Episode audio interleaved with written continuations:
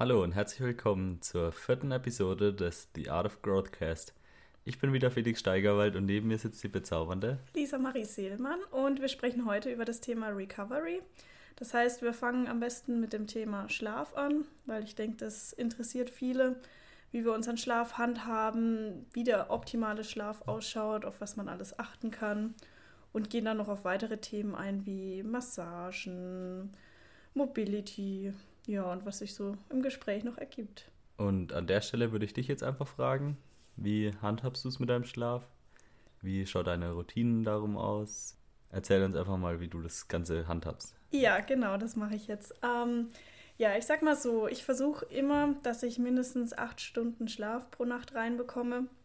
Das ist aufgrund meines Schichtdienstes natürlich nicht immer möglich. Also gerade zwischen Spätschicht und Frühschicht bekomme ich keine acht Stunden hin. Also da kann ich mich beeilen, so schnell wie möglich ins Bett zu kommen. Das schaffe ich einfach nicht. Aber gerade an den freien Tagen oder auch gut im Urlaub sieht das alles auch nochmal anders aus, aber dass ich halt auf jeden Fall acht Stunden Schlaf reinbekomme. Man sagt ja auch immer so, acht Stunden wären so das Optimale. Natürlich ist es immer individuell zu betrachten, weil, ja, ich sag mal so, es gibt Menschen, die sagen von sich aus, ja, mir reicht fünf bis sechs Stunden. Fände ich persönlich für mich nicht gut. Aber das muss dann jeder für sich selber rausfinden, mit welchem Zug er da besser fährt. Und ja, ich handhabe das so, dass ich quasi auch nicht allzu spät ins Bett gehe. Also früher war ich eher so der Typ, ja, es wurde halt schon immer mal so 12 Uhr oder so, gerade wenn man noch irgendwie Fernseh schaut, am Handy hängt, ja.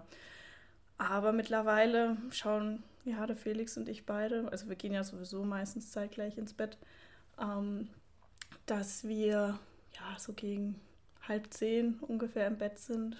Also zwischen neun und zehn Uhr ist so dieser Zeitrahmen, wo wir immer versuchen, dass wir ins Bett kommen. Und ja, gerade wenn man dann am nächsten Tag viel vorhat, möchte man jetzt auch nicht bis 11 Uhr schlafen, nur um seinen Schlaf reinzubekommen. Deswegen, ja, haben wir das jetzt so immer jeden Abend versucht so zu gestalten, dass wir relativ pünktlich ins Bett kommen. Gerade auch, weil der Felix immer sehr früh aufstehen muss unter der Woche und dass wir halt trotzdem den Schlaf reinbekommen. Wie gesagt, in meinem Schichtdienst ist es leider nicht so. Da schlafe ich ja dann auch vor der Nachtschicht am Tag. Aber ja, ich versuche es, äh, eine gewisse Routine reinzubekommen, auch wenn es ein bisschen schwierig ist. Aber ja, so sieht es von den Stunden her bei mir aus. Da würde ich jetzt kurz mal einsteigen. Und zwar klingelt mein Wecker um 5.30 Uhr. Von daher ergibt sich das einfach so, dass man zeitig ins Bett muss, damit man halt einfach am nächsten Tag fresh ist und ready ist. Wenn man natürlich jetzt erst um 9 Uhr anfangen muss zu arbeiten und kann theoretisch bis 8 Uhr schlafen, dann muss man natürlich nicht um 9 Uhr sich irgendwie langsam Bett fertig machen. Aber wie gesagt, es ergibt sich halt dann einfach so. Dafür hat man dann früher Feierabend, hat da dann mehr Zeit vom Tag. Und wie du jetzt vorhin schon angesprochen hast, es gibt Leute, die sagen, sie kommen mit fünf bis sechs Stunden Schlaf pro Nacht aus. Man muss es auch immer so sehen, wenn man jetzt keine körperlich anstrengende Arbeit hat und vielleicht auch jetzt nicht sportlich ist oder halt sein normales Leben so vor sich hinlebt, dann braucht der Körper natürlich auch weniger Regeneration. Und jetzt gerade wir im Bodybuilding versuchen ja dem Körper so viel Regeneration wie nur möglich zu geben. Heißt, wir verausgaben uns im Training aufs Letzte und dementsprechend braucht der Körper halt deutlich mehr Zeit, um sich wieder fresh zu fühlen, als jetzt bei Leuten, die jetzt zum Beispiel nicht ins Training gehen. Ja, genau, weil die liegen vielleicht in der Zeit, in der wir im Gym Vollgas geben, dann auf der Couch gemütlich, sehen sich eine Serie an. Da leistet der Körper dann natürlich nicht so viel und braucht dann auch in der Nacht nicht so viel Erholung wie wir nach dem Training. Genau. Dann würde ich jetzt dich nochmal fragen, du hast auch letztens auf Instagram einen schönen Beitrag gehabt zum Thema Downtime. Wie gestaltest du die Zeit vor dem zu Bett gehen? Wie machst du das, dass du da ideal zur Ruhe kommst?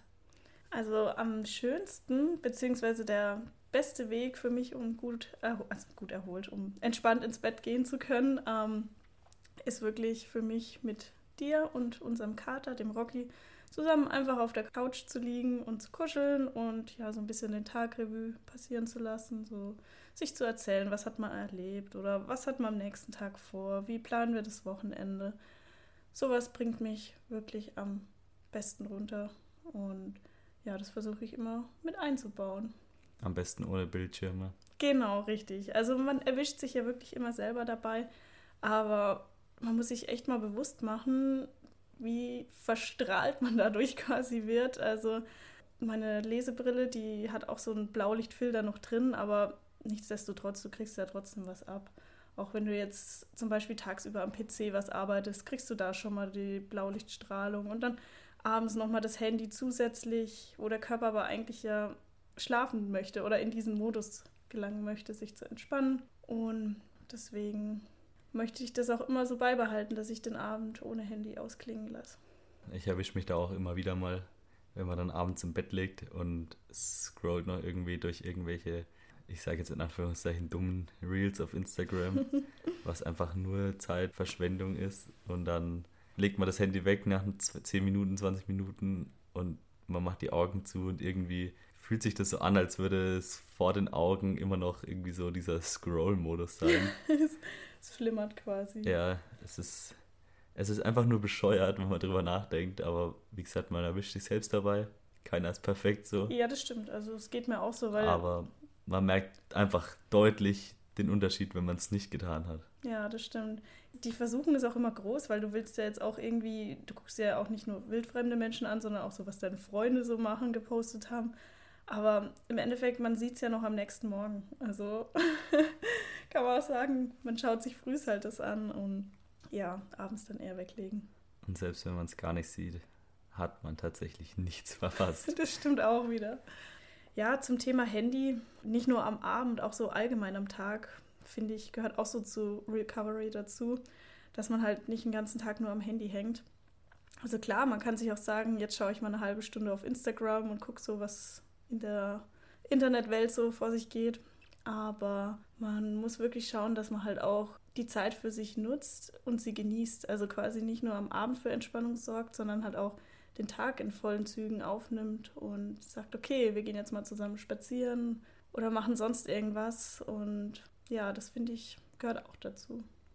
Ja, da können wir vielleicht auch jetzt nochmal zurück auf deinen Schichtdienst kommen. Hm. So im Sinne zu Powernaps, wie stehst du dazu? Okay, das ist vielleicht schon ein vollwertiger Schlaf zwischen deinem Früh- und deinem Nachtdienst, aber es geht in die Richtung Powernap. Wie handhabst du das? Wie schaut es bei dir aus? Wie lange kannst du da überhaupt schlafen? Und wie fresh fühlst du dich danach? Also erstmal, dass ihr versteht, wie ich quasi schlafe zwischen meinen Schichten. Also ich habe ja dann nach dem Spätdienst am nächsten Morgen Frühschicht und ich komme dann so gegen ja dreiviertel zwei, zwei nach Hause und schaue, dass ich wirklich bis ich halt mich bettfertig gemacht habe, so allerspätestens halb drei im Bett liege. Und dann schlafe ich bis Viertel nach fünf. Da klingelt dann mein Wecker. Also es sind zweieinhalb bis drei Stunden maximal. Genau. Und ähm, ja, dann mache ich mich halt für Nachtdienst fertig. Ich muss sagen, auch wenn ich es jetzt schon ein paar Jährchen mache, man gewöhnt sich nicht wirklich dran. Der Körper ist halt einfach auch nicht dafür gemacht, jetzt ja, nachts aktiv zu sein und tagsüber zu schlafen. Und ich tue mir da immer ein bisschen schwer, wenn ich dann aufstehe. Ja, weiß ich erstmal gar nicht, oh, welchen Tag haben wir. Ich bin so einfach so ein bisschen verplant, bis ich dann langsam wach werde. Also es tut auf jeden Fall gut, weil nach der Frühschicht bin ich auch müde. Also da muss ich sagen, daran hat sich mein Körper so ein bisschen gewöhnt, quasi, wenn ich sehr früh aufstehe, dass dann mittags um eins herum so die erste Müdigkeit einsetzt. Und dann komme ich eigentlich auch immer relativ gut in diesen Schlafensmodus rein. Allerdings, ja, schlafe ich auch nicht immer gleich ein. Also das ist unterschiedlich. Wenn ich dann eingeschlafen bin, dann schlafe ich sehr gut. Also da muss ich sagen, da bin ich voll weg. Das Zimmer muss aber auch dunkel sein und es darf jetzt nicht gerade draußen der Bauarbeiter auf der Straße aktiv sein. Das wäre nicht so gut.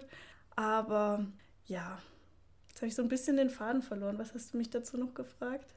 Ich wollte wissen, wie du so zum Thema Powernaps stehst und auch, äh, ob du das damit vergleichst oder ob ein Powernap für dich nochmal was ganz anderes wäre. Genau, jetzt bin ich wieder auf dem richtigen Weg. Ich habe mich ein bisschen ins Reden verloren. Ja, ein Powernap, sagt man ja, ist ja meistens so, du legst dich mal eine halbe Stunde, Stunde hin, um einfach wieder ein bisschen fitter zu werden. Ich muss sagen, ich brauche in der Regel immer sehr lange, bis ich einschlafe. Also bis ich eingeschlafen bin und wenn ich sage, okay, nach einer Dreiviertelstunde klingelt der Wecker wieder, ich wäre überhaupt nicht erholt. Also ich bin dann wirklich, da weiß ich gar nicht mal, in welcher Welt ich gerade bin und bin überhaupt nicht erholt. Ähm, Bei mir muss das dann schon länger sein. Also es muss dann schon mindestens diese zweieinhalb, drei Stunden sein, dass ich fit bin. Wobei ich letztens auch mal an einem Rest Day die Situation hatte, dass ich sehr, sehr müde war, habe mich dann am frühen Abend mal hingelegt und war dann auch wirklich so 20 Minuten weg. Ich hatte mir einen Podcast angemacht und ich war so müde, ich bin wirklich eingeschlafen. Und dann war ich danach auch sehr müde, aber ich habe auch gemerkt, es tut mir gut. Also ich sag mal so, wenn du ein Mensch bist, dem es leicht fällt, schnell einzuschlafen und du dir die Zeit für einen Powernap nehmen kannst, dann go for it. Ich glaube, das ist auch was, was man üben kann. Und das ist jetzt der Unterschied zwischen dem 20 Minuten einfach mal weg oder eine Stunde und danach nicht mehr wissen, wo man ist. So. Also die Stunde ist dann schon deutlich zu viel, meiner Meinung nach, für einen hm. Powernap. Hinlegen, alles schottenduster, still und dann macht man einfach 20 Minuten die Augen zu und selbst wenn man in der Zeit gar nicht geschlafen oder gar nicht richtig geschlafen hat, fühlt man sich danach trotzdem erholter, beziehungsweise man hat einfach so diese Downtime für sich selbst. Und das, glaube ich, kann schon sehr gut tun. Ja, du schaltest halt einfach mal für einen kurzen Moment oder eine halbe Stunde, wie auch immer, dann einfach mal ab. Gerade wenn du einen stressigen Tag schon hattest und weißt, du musst heute aber noch einiges schaffen, dann ja, ist das, glaube ich, sehr, sehr sinnvoll. Weil man sagt ja auch, gerade jetzt in der Schule oder so als einfacher Vergleich, hast du ja auch nach jeder Dreiviertelstunde eine Pause und wenn es nur fünf Minuten ist, dass du halt einfach ähm, mal kurz im Kopf ein bisschen loslassen kannst, nicht nur vier Stunden aufs gleiche Thema fixiert bist, weil das kann man irgendwann ja auch nicht mehr aufnehmen. Das würde das hier nicht mitmachen. Okay, aber um jetzt nochmal euch ein bisschen was auf den Weg zu geben, was einfach super wichtig ist für den Schlaf, das hast du vorhin auch schon angesprochen, es muss einfach sehr dunkel sein. Also wenn euch das weiterhilft, dann zieht auch gerne Schlafbrille auf. Oder es muss auch einfach am besten so leise wie nur möglich sein. Oropax oder wie gesagt einfach Rollos runter, Tür zu, stockdunkel und still, weil der Körper einfach doch alles wahrnimmt, auch wenn es nur unterbewusst ist, was um einen rum passiert, auch wenn man im Schlaf ist. So das sieht man dann anhand, wenn man jetzt so eine Schlafanalyse macht, dass man dann doch super viele Wachphasen indirekt hat, auch wenn man sie nicht wirklich wahrnimmt. Und das ist einfach super wichtig, einen durchgängigen tiefen Schlaf zu haben oder den tiefen Schlaf zu erreichen. Genau, da brauche ich wirklich nichts mehr hinzuzufügen. Es ist einfach so. Also im Dunkeln schläft man wirklich erholsamer.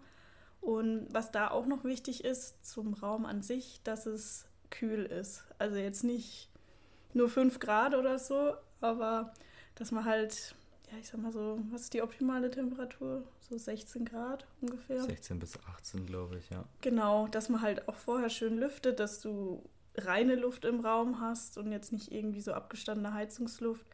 Und ja, ist am Anfang immer ein bisschen kalt, bis man sich mal aufgeheizt hat, aber man schläft wirklich entspannter, wenn es kühl um einen herum ist, weil man tut ja selber dann auch noch Wärme produzieren und wenn du jetzt schon in so einem stickigen Raum bist, merkst du halt auch, du hast am nächsten Tag, gerade wenn eine Heizung läuft oder so, richtig so einen trockenen Heizungslufthals. Und deswegen ist es da auch wichtig, dass man für reine Luft sorgt. Für die Kälte hat man ja auch noch eine Decke. Genau.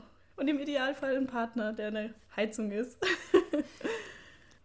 ja, ich denke so zum Thema Schlaf haben wir jetzt alles Wichtige gesagt. Also, wenn ihr da noch irgendwelche Anmerkungen oder Fragen habt, dann schreibt uns einfach. Oder auch wenn ihr irgendwelche Tipps habt, wie ihr am besten ins Schlafen kommt oder runterkommt, bevor ihr schlaft. Genau, Stichwort Downtime. Dann meldet euch bei uns. Und ja, wir hatten vorhin schon mal angesprochen, Thema Massagen, Mobility, Dehnen. Machst du was davon oder was hältst du davon? Also ich muss sagen, an sich ist es was, was einem bestimmt gut tut, aber es ist nichts, was jetzt irgendwie immens von Wichtigkeit ist. Es gibt Leute, die dehnen sich gefühlt vor jeder Trainingseinheit, wo ich mir persönlich denke, wieso machst du das? Hat es ein bestimmtes Ziel? Weil du tust beim Dehnen ja auch deinen Muskel irgendwie schon vorermüden, was jetzt dann dir wieder Energie nimmt fürs Training selbst zum Beispiel. Aber andererseits kann das Dehnen auch einen Vorteil bringen, wenn du jetzt zum Beispiel einfach nicht mobil genug bist, zum Beispiel in die freie Kniebeuge zu gehen, macht es natürlich Sinn, dass man da an dem Movement irgendwie arbeitet und sein Sprunggelenk oder sein Hüftgelenk dementsprechend irgendwie mobiler macht, um dann solche Übungen ausführen zu können, ohne Schmerzen dabei zu haben. Für sowas ist Mobility meiner Meinung nach sehr wichtig, aber wenn du aus, ein ausgeglichener Mensch bist, dann ist es meiner Meinung nach nicht vonnöten, zu viel für die Mobility zu machen. Da gibt es andere Bereiche, wo die Zeit besser investiert ist. Was ja, sagst du dazu? Da würde ich direkt einhaken. Und zwar hat der Felix da auch ein paar coole Beiträge zu auf Instagram zum Thema, wie er sich fürs Training aufwärmt. Und da könnt ihr auch mal vorbeischauen, da sind wichtige Tipps dabei. Ja, ich sehe das ähnlich wie du. Also gerade Thema Mobility finde ich sehr, sehr wichtig, aber ich halt auch nichts davon, sich da jetzt Mods zu dehnen vorm Training. Ich handhabe das auch so, dass ich jetzt beispielsweise bei der Kniebeuge wirklich erstmal freie mache, ohne jegliches Gewicht, ohne Stange, ohne alles. Und dann auch wirklich schaue, dass gerade so die Flexibilität ähm, am Sprunggelenk gewährleistet ist, weil gerade am Anfang, als ich mit Squats angefangen habe, habe ich gemerkt, ich habe da einfach gefühlt keine Dehnung reinbekommen. Also ich war einfach, irgendwann war Schluss. Und mittlerweile durch das ganze Aufwärmen und immer wieder trainieren, merke ich einfach, ich werde weitaus gelenkiger, in Anführungsstrichen. Ja, von daher finde ich das auch sehr, sehr sinnvoll. Oder auch in Hinblick auf mein Steißbein. Ich hatte da mir mal eine Entzündung wie eingefangen, also mache damit auch schon relativ lange rum. Und ja, habe jetzt vor kurzem dann angefangen mit verschiedenen Mobility-Übungen, dass ich es halt einfach in Bewegung halte. Weil gerade wenn ich einen Tag habe, an dem ich viel sitze, merke ich halt wieder, mh, mm, ist nicht so gut, es schmerzt. Und die Übungen gerade vorm Training helfen mir halt dabei, dass ich merke, okay, es ist wieder mehr in Bewegung, es rostet quasi nicht und ja, merke einfach, dass es mir gut tut und ich dann auch im Training mehr Leistung bringen kann, weil mich das dann nicht zu sehr limitiert. Und genau da sind wir bei dem Punkt, das ist dann im Endeffekt der Unterschied zwischen Mobility und statischem Dehnen so. Also auch wie du jetzt gerade meine Posts angesprochen hast auf Instagram, ist es ja so, wenn ich mich auf eine Trainingseinheit vorbereite, dann ist es nicht, nichts Statisches, sondern das sind alles Vorbereitungsübungen, um halt einfach besser ins Movement reinzukommen, um halt Gelenke wirklich aufzuwärmen. Es ist einfach nur dafür da, um die Trainingseinheit besser absolvieren zu können und nicht, um jetzt speziell sich auf einen Spagat zum Beispiel vorzubereiten. Ja, das ist ja nochmal ein ganz anderes Thema. Oder auch, wenn jemand Yoga macht, da machst du ja auch wirklich, gehst du ja in viele Dehnungen rein. Aber das ist ja wieder unabhängig vom normalen Training. Es wird ja jemand, der Bodybuilding und Yoga macht, der wird es ja auch nicht beides direkt hintereinander machen. Also der macht dann vielleicht an einem Rest-Day ein bisschen Yoga, weil es halt auch für den Kopf gut tut und einfach den kompletten Körper entspannt. Aber dass der da jetzt, wie gesagt, wenn er einen Spagat üben möchte, das kann ja auch sein, dass man sich so das Ziel gesetzt hat, ich will jetzt Spagat lernen, dann würde ich das auch niemals irgendwie vorm Beintraining extrem machen, weil du dann einfach schon ermüdet bist. Genau, und dann noch den letzten Punkt, den wir ansprechen wollten, Thema Massage. Da müssen wir nicht viel drüber quatschen. Ich denke, dass, dass jeder, der schon mal massiert wurde, sagt, das ist eine geile Sache.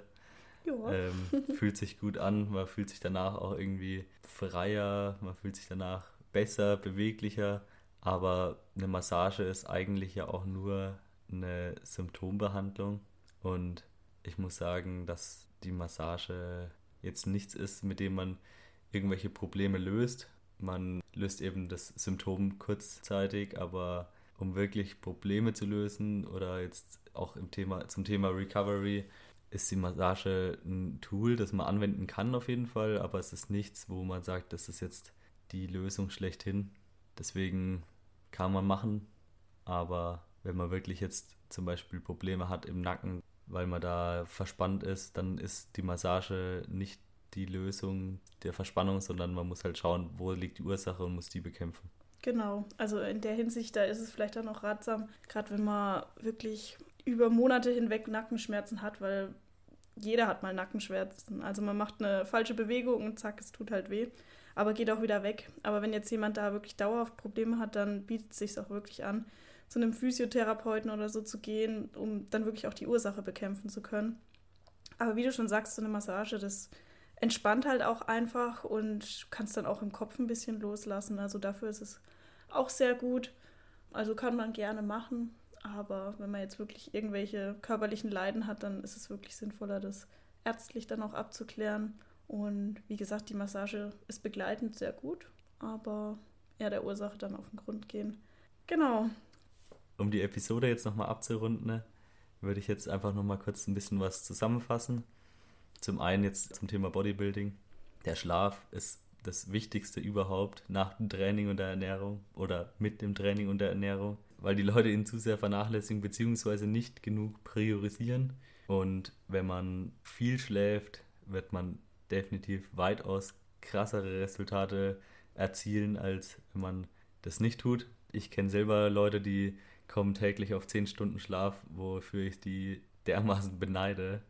Es gibt einfach Lebenssituationen, da ist es möglich, es gibt Lebenssituationen, da ist es nicht möglich. Aber wenn ich mir die Leute anschaue, was die für Fortschritte machen, das ist wirklich brutal. Deswegen schaut, dass ihr so viel Nachtschlaf wie möglich reinbekommt. Schaut, dass ihr euch so wenig Stress wie möglich macht, weil das geht mit einher. Und so Sachen wie Vorbereiten, Aufwärmen ist natürlich super wichtig. Dehnen ist auch was, was Sinn machen kann, aber nicht muss. Genauso wie die Massage. Die Massage ist ein Tool, das man anwenden kann. Wenn man sagt, man hat jetzt punktuell irgendeinen Schmerz, dann kann man den ein bisschen rauskneten für den Moment, aber es, ist, es löst nicht die Ursache. Und hast du dazu noch irgendwas zu ergänzen? Also das ist sehr schön zusammengefasst. Was mir jetzt gerade so zum Thema Stress noch einfällt, da könnten wir eine eigene Episode zu machen, weil ich denke, Stress und alles, was dazugehört, Stressmanagement, Zeitmanagement, das können wir alles dann nochmal in einer gesonderten Episode zusammenfassen. Und ja, nee, ich habe wirklich nichts mehr hinzuzufügen. Also, wenn ihr dazu noch Fragen habt, dann schreibt uns natürlich gerne. Oder auch, wie wir vorhin schon über den Schlaf hatten, wenn ihr Tipps habt, meldet euch. Und dann würden wir an der Stelle sagen, wenn euch die Episode gefallen hat, würden wir uns natürlich über eine 5-Sterne-Bewertung freuen. Auch wenn ihr die Episode in euren sozialen Medien teilt, über Instagram Story oder wie auch immer oder euren Freunden weiterempfehlt, ist das natürlich eine wahnsinnig coole Sache, damit wir ein bisschen wachsen können hier. Und an der Stelle würde ich sagen, wir hören uns. Genau, wir wünschen euch noch ein wunderschönes Wochenende. Ciao, ciao. Ciao.